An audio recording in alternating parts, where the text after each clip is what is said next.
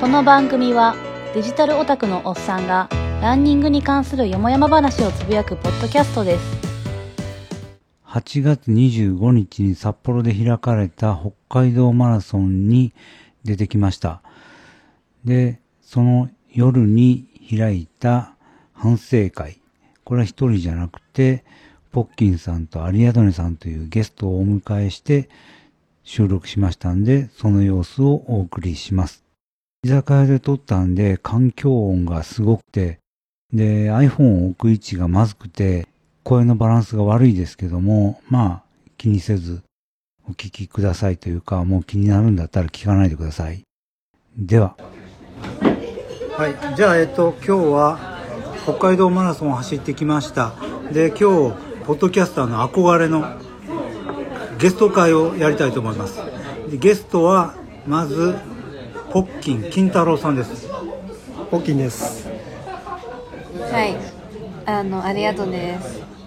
アリアドネさんは、えー皆さんご存知だと思います。アズオトのダブルパーフェクトマザーの一人のアリアドネさんです。ホッキンさんもよくご存知だと思います。確か人間病院ウィキでもこの間最近、えー更新された回にホッキンさんは話題になってました。はいやってました。いつやったかな？もう6年前じゃないうん、何のネタやったかな？あれポッキンさんが書いてきたやつに対してあの二人が冷たくあしらってそれを反省する会に開かれた。でえっ、と今日は北海道マラソンということでなかなかの音量ですね。すごい真っ赤っか。あっちの方がえっ、とポッキンさんはフルマラソンを走られたということではい。はい、で今日どんな感じでした？はい。もう本当に久々のフルマラソン走って辛かった。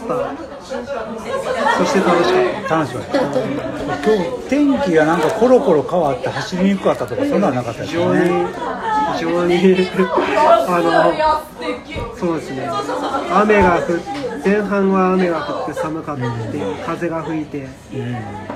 まず寒いなと思いながら走っててその後半はいい感じで風が止んで、今度は後半ってどんぐらい？もう30キロ過ぎぐらいですかね。そうですね。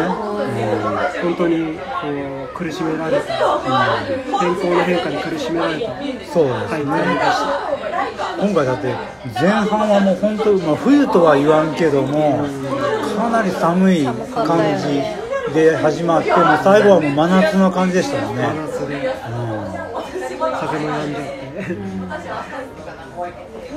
えーと、アリアドネさんは、えー、ファンランに出場というこ12キロぐらい。とで12.1キロ12.1キロ。か。はい、だったんですけども、だったんですけども、まあ8キロぐらいまで、あ7キロか、7キロ時点ぐらいまで調子よく走ってたけど、8その8キロに差し掛かるとこらへんで、ちょうど雨降ってきて、で、なんか係の人が、歩道の方行ってくださいって言ってきたから、あ雨降ってきたから歩道の方行くんだなと思って。歩道の方におとなしく行ったら、そのままバスに誘導されて。あれ関門があってそこで止められるんじゃなくじゃなかったです。そうそうなんか特に制あ335限されなくてそう。でもしかしたらそのバスの先にあったのかもしれないけどなくてそのままバスに流れて。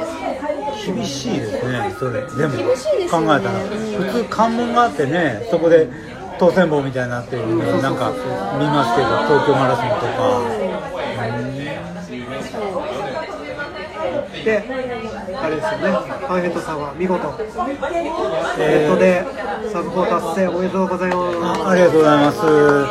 いやもう全然ダメやと思ってたんですけどね。とにかくもうスタートから56キロまでほとんどペース出せないっていうかもう渋滞で F ブロックスタートで。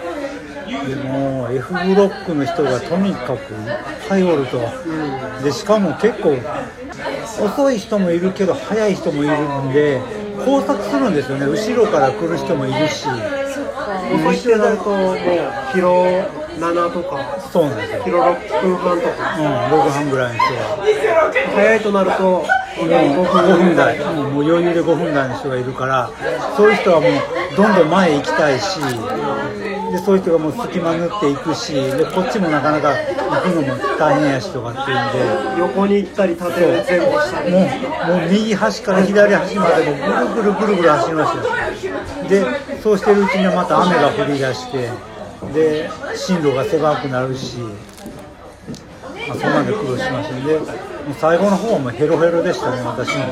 30キロ過ぎてからもう水浴びながら走ってという感じでした。今日でも全然話変わりますけどあの面白い給食とかポッキンさんは食べました？僕はスイカ。そこだけ。はい。ああそっか他はもうちょっとお腹の調子があ強くないんで。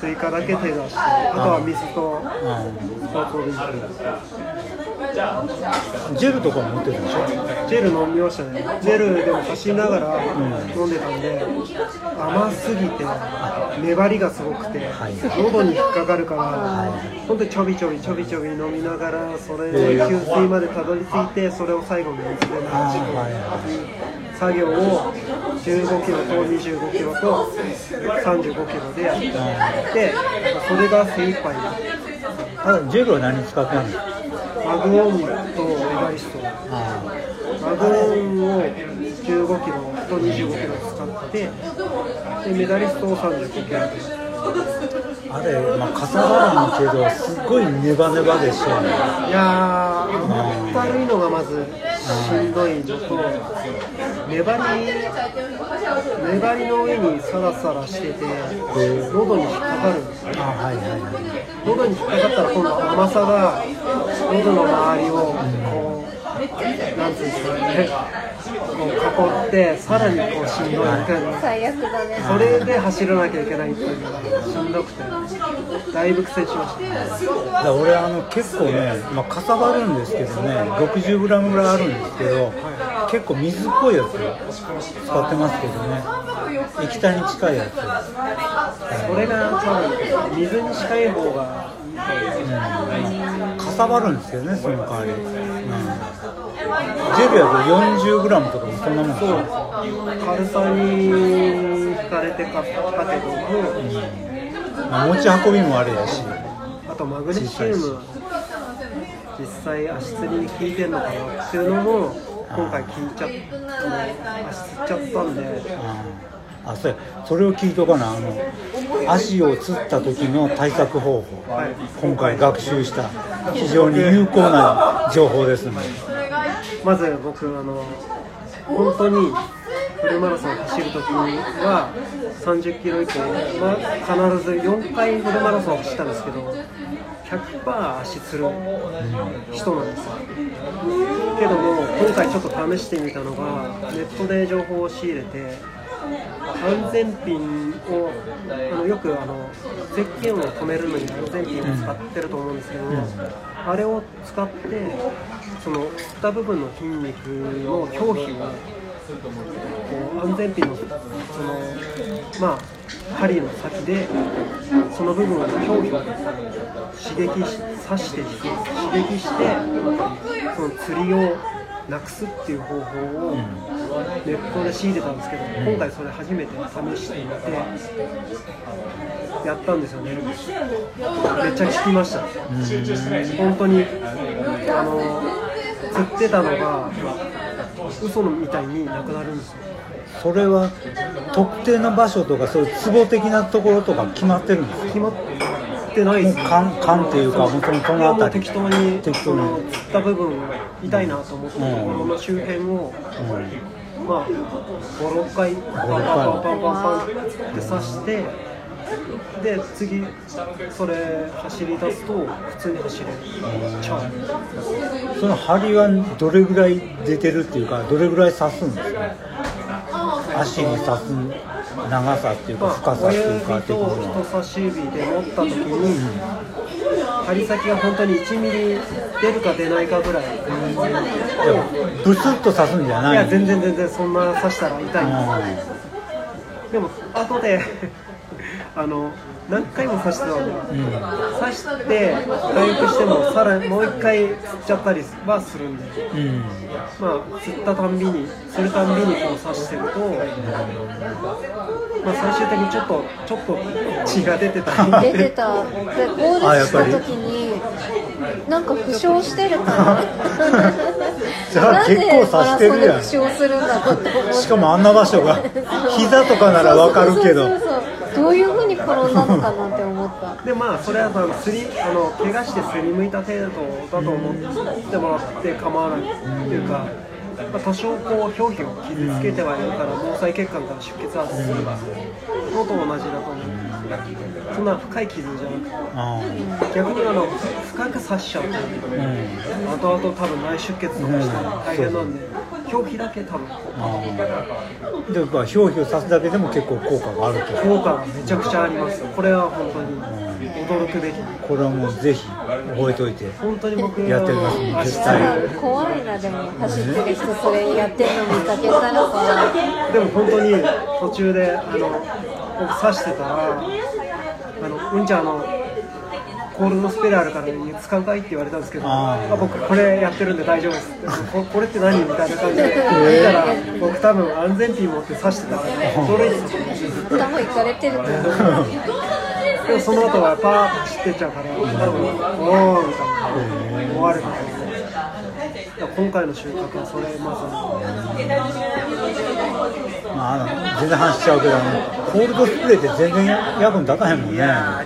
気持ちっていうかまあ感謝の気持ちぐらいしか。もう本当に冷たくて気持ちいいだけでものがあって一時的なもん関しては全く関係ないコールドスプレーとストレッチはあの足つりには意味がないことは僕あと小群ケアああカモレケアもね。僕は本当に勝手な意見だけども小群ケアは全然効かない。いや私もねあれ買ったんですけど芍薬肝臓層ってやつですねうんそう。あれ飲んでも実際飲まなかった時も全然関係ないですね。飲んでもつるし飲まなくてもつらへんしそういう意味ではあのテーピングもそうだったりしますけどね。今日テーピングしました？してないです。してない？ああそうそう今回はしたんですけどね。テーピングは初期してましたけど。気持ち的なもんっていうか。まああれガシッと固めると結構突っ張るし、ひょっとして効いてるんかなっていう気持ちがテンションが上がる。僕はあのあ足のアーマーをブつけたみたいな感じで。レ足のブレがなくなるってだけなんですかね。固え固めてまあどうどうなんかな。こんなんなんかアキレス腱痛めた時からレースの時だけは知ってたりするんですけどね。笹山マラソン出た時してなかったけど結局ねいい結果出たしね。全く分かんなくて。ジェルとかは意味あるんですか？飲み物。と思う。それはプラシーボでも何でもいあいでもねでもね飲まんと走ってたらね腹減って足止まるから。あーそっかそっか、うん。そっか。じゃあ今回でも、必要なのうんか、止まらんかったからやっぱこれ飲んでたら。でもパンヘッドさんバームクーヘン食べたんですよ。あバームクーヘン食べましたよ。バームクーヘン2切れいただきましたよ。すごい。口だって口いっぱいになったよ全然なんか飲めな飲み込めなさそう。そう。時間かかった、うんちょっとずつ流し込むみたいな感じだっうんうんうん。それ食べながら5分20秒とかで走ってる。すごいてというかいやでもでもやっぱあのタイムとか見たら時々こう下がってるのはあの給食取った時とか、うん、水取った水浴びたりとかそんなした時ですバームクーヘンとバナナとスイカあそうそうそうトマトはトマトはトマトはねトマトとバナナがあったん。でバナナ取ったん。ですけどね、うん、両方取るのぐちゃぐちゃもあったになりそうだしねスイカは結構美味しかったですね美味しかった僕も食べたけどあれはちょっと救われたちゃん。とこう食べやすい大きさに切ってくれてるからサクってちょうど一つする、うんああいいね。でちょうどもう暑くなってったしね。そうですね。ちょうど暑い時期。32、3キロぐらいですかね。生ああととりあえずコーラを飲みましたけどね。活あ僕も飲んだ。コーラコーラ。給水みたいな感じであったんですか？どこどこだ？あの企業の。あそうそうそう。ななんか企業の宣伝みたいな感じで。大手の企業ですねコカ・コーラあと施設の施設でやってくれてる人もいますけどねもう普通のコカ・コーラ僕ペットボトルのやつがあそうなのコーラ普段だけど最近ランニングの後に飲んでるよねあへえいやだからランナーは普段ああいうのもあんまり口にしないんですけどレースの終盤は飲んでいいのめちゃくちゃ生き返りますよねえだからむちゃランナーはコーラ飲まないんですか？普段はねなるべくあんま良くない。っていうかなんだでも自転車の選手とか飲みいやますよだから自転車の選手もあいつらは普段は絶対飲まない。そうなんだ。走るとレースの時だけ。あそれも終盤の時だけ。ー。あ糖分とカフェインーあそういうことかカフェイン。あとあれですかね炭酸のちょっとこうリフレッシュ感。そうそう気持ち的なものも多いと思いますよ。だからそれまでもジェルみたいなのとかさパワーバーとかさあんなんばっかり食って走ってるからストイックすぎる。プロテイン飲んだりつまんないもんばっか飲んでるから。パーティー感あるもそうの飲みたいな。そしたらちょっと上がるんでそれではあの普段のトレーニングはどんな感じですかね？僕ですか、僕は最近そのランニングに復帰したというか北海道マラソンあその前に東京ランを今年の何月でしたっけ？2月でしたっけ？ああそうそうそう2月の末頃隼人さんが東京出張でいらっしゃった時に東京ランをしてやっぱり自分一時期休ん仕事の関係も含めてちょっとランニングに対する熱が下がってた部分があってでもやっぱりその東京東京出張に来られたパンヘッドさんと一緒に走ってランニング楽しいなって思ってさらにその後にパンヘッドさんがあの笹山マラソンを走ってサブ4達成されてそれを見見せてもらってあ続けなきゃこういう結果にたどり着かないしなんか、うん、いいな単純にいいな羨ましいなと思ったんですよ。まあこ皇居ラン楽しかったですね。楽しかった。本当楽しかった楽しかった。だからなんかもう一回やってみようって思うのもあって。だからそれもパンエットさんのおかげでまあもともとランニング始めたのもパンエットさんのツイッターを見てランニングっていうのはこういうもんだなっていうのをいろいろツイッターの中から教えてもらってじゃあ僕もやってみようみたいな。あとはアリアドネさんがダイエットを兼ねてランニングを始めたっていうのもタイミングがちょうどあって始めたんでなんかやっぱりこう師匠みたいな。ありがとうございます。あの僕にとって師匠みたいなとこあってやっぱ影響を受ける部分が存分にあるんでで今回その北海道マラソンまあ有吉さんが北海道出身なんで北海道マラソン一緒に走りませんかって僕の方からちょっとこう、なんていうの深い考えもなしにちょっとこうノリで誘ってみてでなんかまあフルマラソン一緒にフルマラソンどうこうじゃないけどもあの一緒にこうランニングしてみたいなでもこれもあるんですけどあのフルマラソンに対する憧れっていうのはすごいあるんですよ僕の中で例えばハーフとか1 0キロがいくら速くても、ハーフマラソン殺到できない人もいますよ僕もそうなんですけど、ハーフがいくら速くてもフルマラソンでやっぱ結果出さないとランナーとしてなんかちょっとこうだダメじゃないんですけどなんかフルマラソンに対する憧れがあっ目標としてね。目標としてうん。なんかなんかそういうのありますよ42.195キロねっていう距離はハーフでいくら速くてもスタミナがなきゃっていうのもあるしよく言われてるのはハーフとフルは全然違う別物だって、はい。僕はそれ初めて2年前に筑波走って、サブ4なんて余裕だろって正直め思ってたんですっちゃ調子こいてたよね。い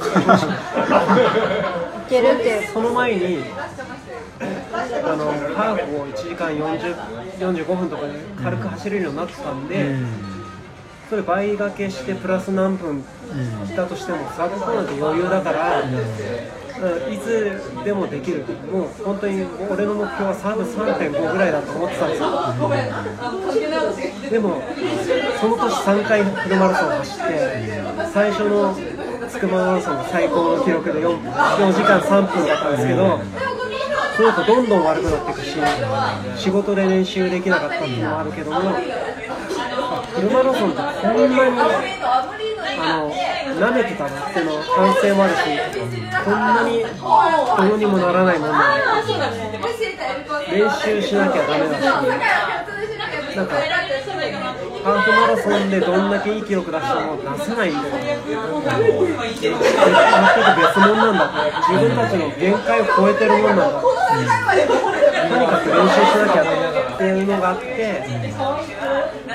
やっぱ上村さんと一つ違う次元にこう自分の中でそうねやっぱフルマラソンってこうマネジメントっていうかさそんなんもいるよね。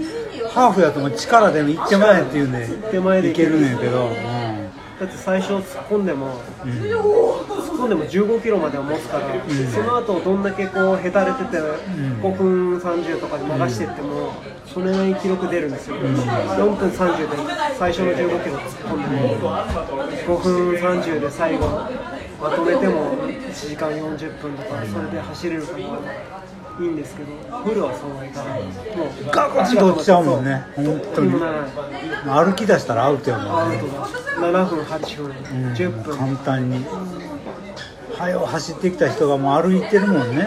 最後の方になったら。C、D、A、ラみん。なさ先の方のブロックの人たちが歩いて D とか F に抜かれるっていうあのあの悔しさをよく知ってますよ本当に。歩いたらもうね。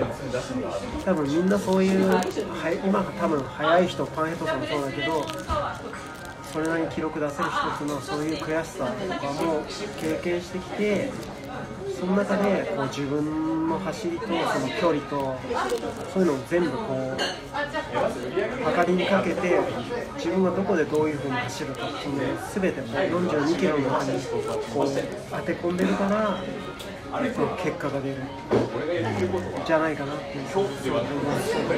まあもうもう行けるとこまで行ってもう足がつったらアウトかなってそんなのもありますけどね。もう残り3キロやったらもう歩いてもとりあえずうん4時間半ぐらいではゴールできるやろうみたいなそんな感じもありますけどね。でもそこまで持ってくのもやっぱハーフまでの練習しかしてない人はできない。ああそれはそうですね。30キロで必ず落ちる。やっぱりフルマラソンに対する憧れは自分の中であって、今回その話も言いますけどもその北海道マラソンにこう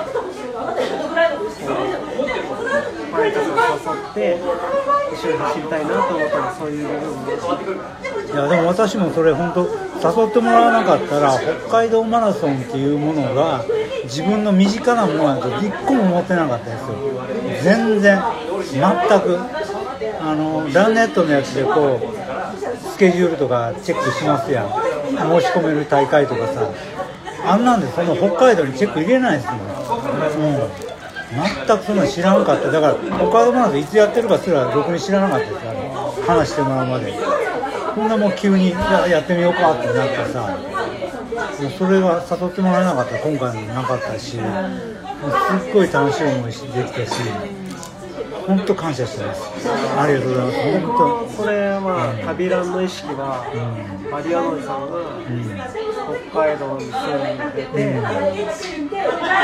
アノイさんの地元の大会まあそれはハーフだったんですけど、それ一緒に出ようかってなった時にやっぱり遠くに行って走るっていうのはまたこれが楽しい、当よ余市マラソンとかね。そうですね、の味覚マラソンやっぱり遠くまで出かけてって旅して走るっていうことの楽しさみたいなのを、まあそれはそうね教えてもらいましたね。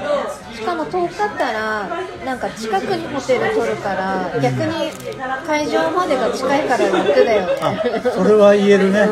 それは言える。俺もだから日帰りのやつやったら下手したら片道2時間かけてるもんね。一番近いまあ福知山は超特別で自転車で15分やけどそれ以外の大会なんてもう片道車で1時間半とかバスで考えたら朝7時に家出たりとかですからね。車とかで行っても駐車場がめっちゃそう混むし。そうなのそうん、だ。か電車らもうで行ったら電車で行ったでめっちゃ混むし。みたいなで駅から会場まで遠かったりするやん。そうそうそうそうそうシャトルバスに乗ってとかさね。それが大変だけどね。でも今回都市都市型っていうの。だからね街中でスタートするから楽だったよ。楽だってもうだってその服装で行けたもんそうそうそうそうこんなん初めて。あっていうか福知山以外だね星型のマラソン僕は。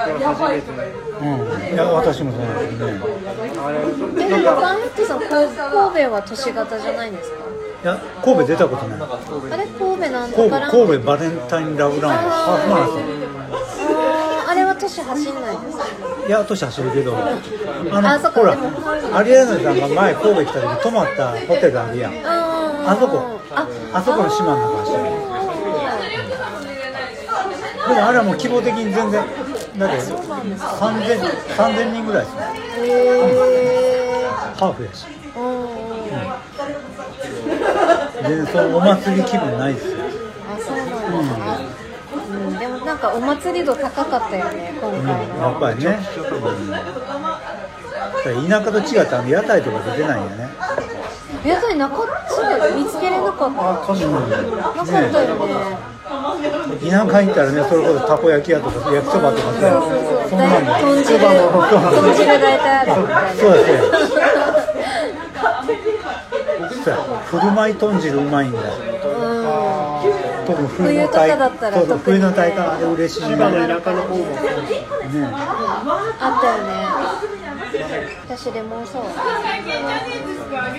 じゃああの有アドネさんが走るきっかけはダイエット？ダイエットとあと無職で暇になったから、うん、暇つぶし。あそうか今今暇じゃないからそう。猫と遊ばなあかんし。そうそうそうそう。そう最初始めた時猫飼ってなかったよね。いなかったよね。うん暇だし太ったし走るしかないなと思ってしたけど。最近も猫がえ2匹いるんやったっけ？そう2ね匹。も、うん。え仕事行ってる時はどうしてんの？仕事行ってて留守番ですねかそう最近あの自動給餌器を買ったかあらはいはい。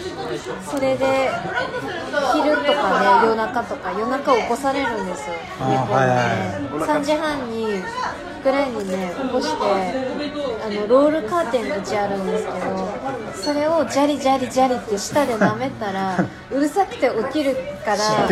そうかまかまわれると思ってジャリジャリジャリってやったらもうそれで目覚ましちゃうからもう3時半にセットするようにしたんだよね。あれ？今日今日みたいな日はどうしてんの？旅行普段の時は。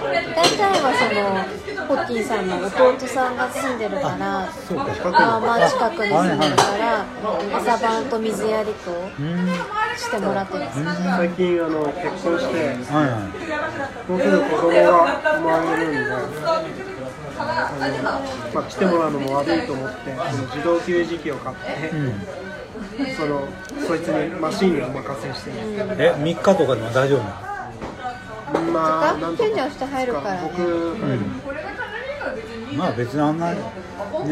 餌さえお水とね。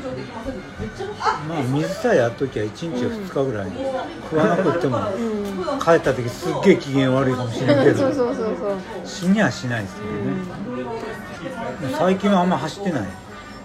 走る機会は減ってますまあ夏場はね。て夏場はね、うん走る気しないですよね。俺も最近もほんま1時間以上ほとんど走れてないですよ。これでよくあの記録出せましたね。いやーまあ積み重ねがあるから。うんどうなんかな。靴に助けられたとかシューズの話しましょうか。しましょうか。私はもうカーボンカーボン X でここで散々に言ってるんでポッケンさんは今日は？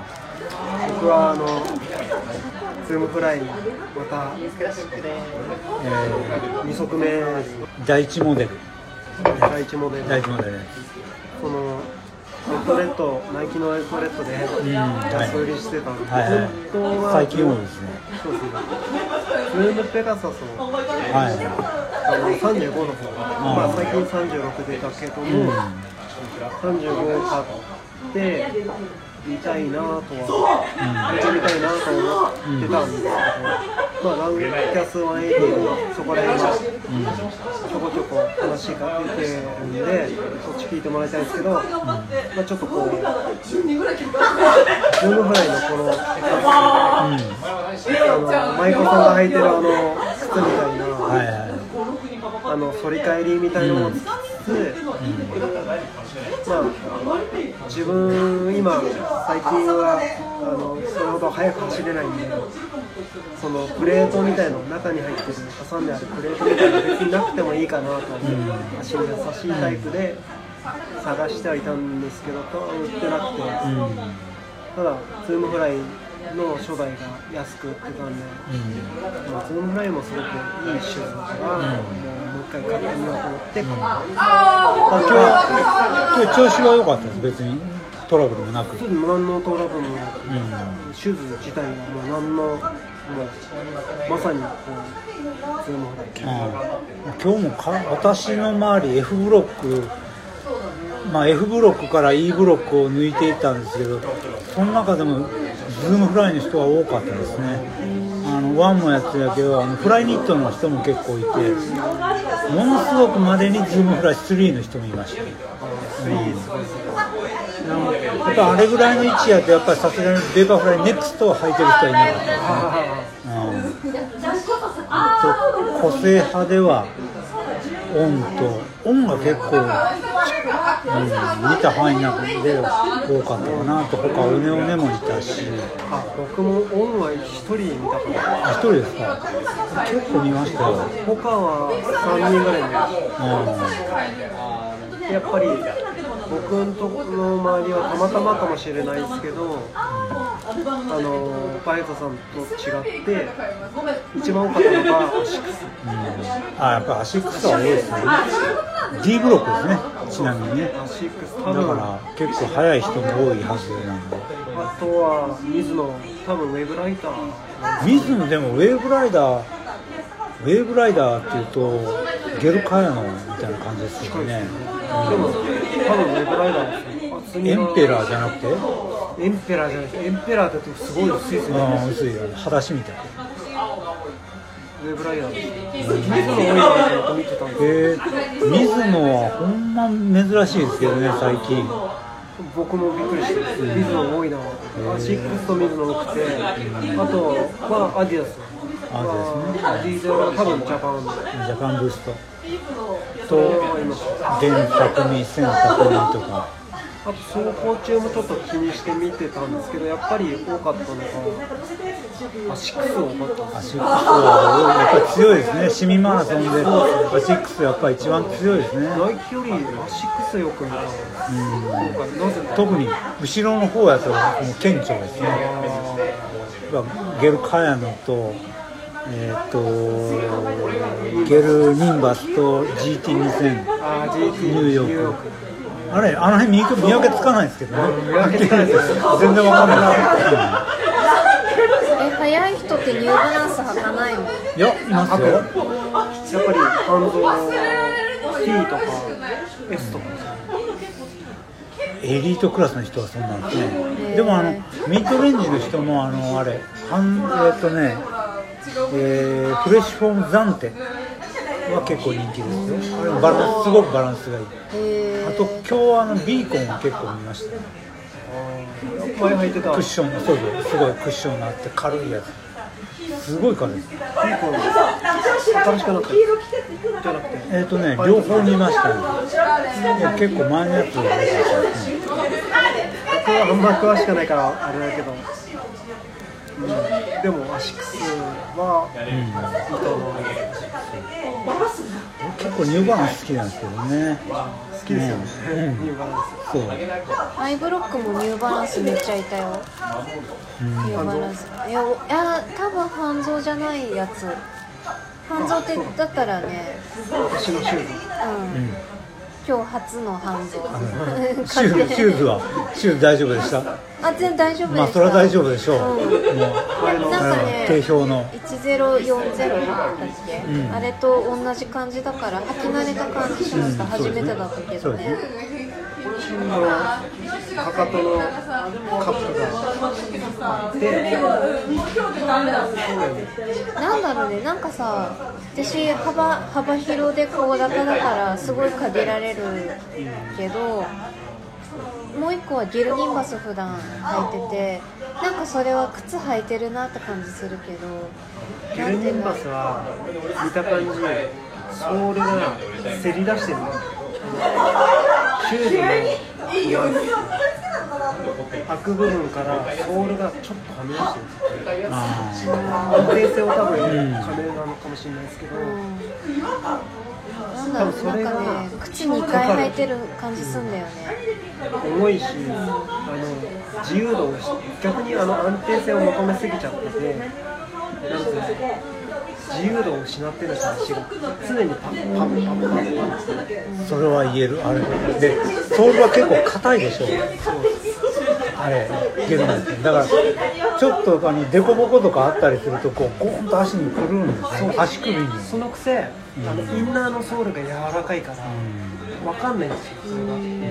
くにゃくにゃくにゃくにゃ。ゲルカヤノとかもそうなのゲルカヤノも試し履きした時にやっぱなんか靴もう一回履いてる感じして嫌だな。と思って確かに履かなかったんだよねアシックスのあの初心者向けのシューズみんなそうでインナーがすっごく柔らかいんだけどソールが硬いからなんかこうなんか不自然なくにゃくにゃくにゃくにゃなん。かそう考えたらその半蔵優とかはちゃんと自分の靴だなって感じしたから。なんて言えばいいかわかんないけど、うん、そうそうそうそうそう。そう自然な感じがしたから。怪我はしないってすごい言われますけどねアシックスだからちょっと不自然な。人によると速く走る人だったら。いいのかもしれないけどさ足の置き方とかちゃん。としてる人だったら別に気にならないのかもしれないけど。もねあれこうフォームを良くするっていうかさそれ着地を良くするとかあれの方向に行かへんのちゃうかなと思っちゃうのよねあの。逆ですよね。うん。発想がそれに頼り切ってしまうような走りになっちゃうような気がして。なんか YouTube でこの間見てたのは初心者ほど薄いソールの靴を履けみたいなのが言ってて、そのなんか足の置き方を学べるから、うん。分からへんのよねあれ。そう分かんないですよ。分厚すぎたりするとまあそれはズームフライもそうなんやけど実際は。うん。だからズームフライばっかり履いてたらよくないよ。良くないと思う、いやカーボン X もそうですよね本当そんな感まあ、ある程度その段階を踏んできた人たちが履いてますよね、うん、そうじゃないとそれそれ一足やとあかんと思う多分えカーボン X ってカーボン素材ってことなんですかそうカーボンの板が入ってるんですよソールにだからもう曲がらへんえわかんわかんないへうんまあ言うてもズームフライもそうですけどねもう手でグーってやると曲がんないです。あんまりえへ体重かけて地面にパーンってなると、まあ、言われてるのは体重の3倍がソールにかかるから例えば60キロの人がパンって地にこう足をつけたら180キロかかるそれでやっと曲がるそれでそこから反発をもらうっていうのがその発そういうプレートを入れてる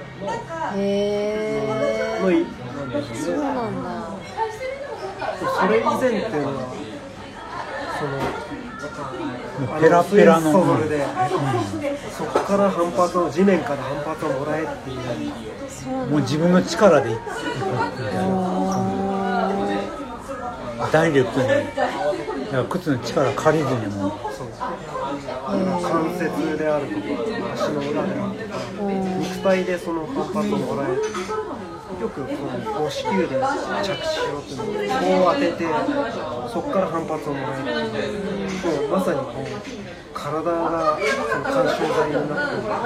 扁平足の人とか大変そうだね。いやあとも